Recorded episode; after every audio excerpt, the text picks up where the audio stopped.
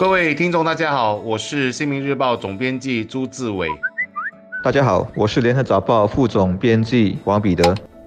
今天要谈的课题也是每个人都可以参与的一项调查。你自认走在路上有注意交通安全吗？你在驾车时有时刻留意周边环境的情况吗？还有，你对于其他公路使用者，如驾车人士或者个人代步工具的看法如何？我必须承认，我没有看完这项由交通警察和公路安全理事会的调查问卷，但是我对于所公布的调查结果是。会心一笑的，因为大多数公路使用者都会有一种“我先”的心理，而且都不为他人着想。其实这也就是我个人在公路上所观察到的总结。不管在什么时候，我都会在路上看到一些比较不负责任的行为，也就是所谓的“我先”的公路使用者，比如超速的啰里，不在转弯处或者斑马线前减速的汽车，无视红绿灯的个人代步工具使用者。以及一边走路一边在玩手机，根本没在留意路况的行人，这就是我们现在公路的现状。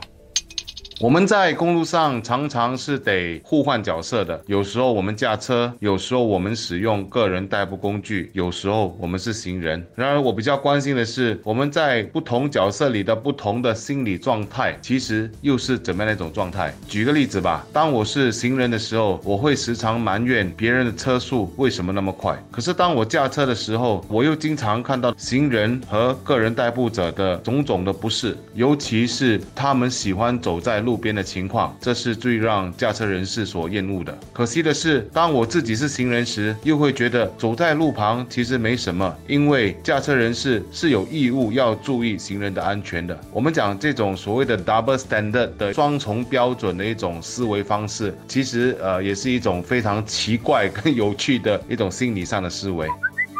对于这个调查结果说，大多数的人都自我感觉良好，但对于别人则有诸多的怪责和否定。我自己倒有两种解答或者解释。这种现象，首先是我们一般人都是宽以待己、严以律人的，就是对自己总有很大的宽容，总认为自己是最好的人。单看别人标准就严格多了，往往会诸多批评，一点小缺点就无限放大，不能忍受。我们反映到这个调查的。的数据就会呈现出，大多数的人都认为自己有足够的公路安全意识，会设想到别人，会礼让，而对别人的观感则是负面的较多，感觉遇到的司机或者骑士总是很鲁莽、很自私、很没有耐性，遇到的行人总是胡乱过马路。另一种解释是这样的，也可能确实大多数的人都很文明，都不急躁，都遵守马路上的规则，很有安全的意识。比如十个人当中有七个人确实是属于这种文明人。然后接受调查的时候，他们都给了认为自己是有安全意识的答案。但是另外有三个人是鲁莽的公路使用者，总认为路权是他的，经常横冲直撞，不顾及他人的安危。他们的行为让我们的公路变得很不安全。我们所遇到的、看到的，甚至是自己亲身经历的不愉快的体验，都和这三个人有关。而他们尽管只占总人数的三成，却塑造了我们对其他公路使用者的整体的负面观感。所以，调查就有了这样的结果：大多数人认为自己奉公守法是好人，但感觉多数的其他人不是。对此，我想我们不妨多提醒自己：经常看到个人代步工具的使用者横冲直撞，对他们的整整体印象很不好，但事实是有更多的使用者是奉公守法的，并不会造成公共的危害。换句话说，我们不应该以偏概全，对其他人有一种不客观的一种整体观感。我不太清楚这样状况底下的自我感觉良好是如何产生的。可我想提的两个问题是：一，在公路上各种工具盛行的时代，我们是否应该再加强公众的交通安全意识？二，如果公众教育这方面已经无法达到最好的效果，那除了以法律来严惩之外，我们还有没有其他的方法？我会这样提出问题，也基于两个观察：一，很多个人代步工具使用者。超速而不自知，在人行道也会带来伤害。其二的观察则是，亚洲一些国家和地区有在推行所谓的震撼式公众教育方式，如安排造货者到死者的灵堂前忏悔。只是这样的方式是否适用在本地，这需要探讨。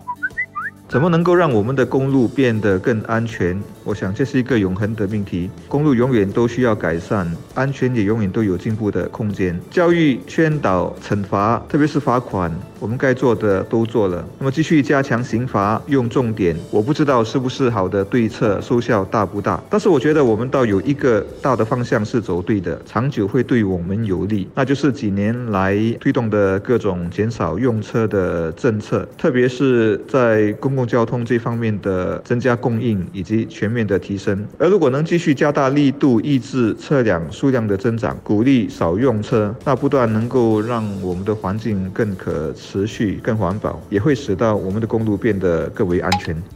我认为我国的公路安全比起许多大城市来说还是相对安全的，而这是有根据的。据世界卫生组织的数据，我国2015年每十万人有3.55人死于交通意外，在亚洲国家当中，这还低于公路相当安全的日本。而与欧洲国家相比，我们的公路数字领先瑞士、荷兰、丹麦、英国和瑞典。但公路死亡率则高过他们。然而防范于未然，我们总要问问自己：我们在公路安全方面还有什么可以做得更好的？而我个人最希望看到的是，等下一次交通警察和公路安全理事会所进行的调查公布结果时，我们能够看到国人在使用公路时能够不要再那么自我，重点是要多为其他公路使用者着想。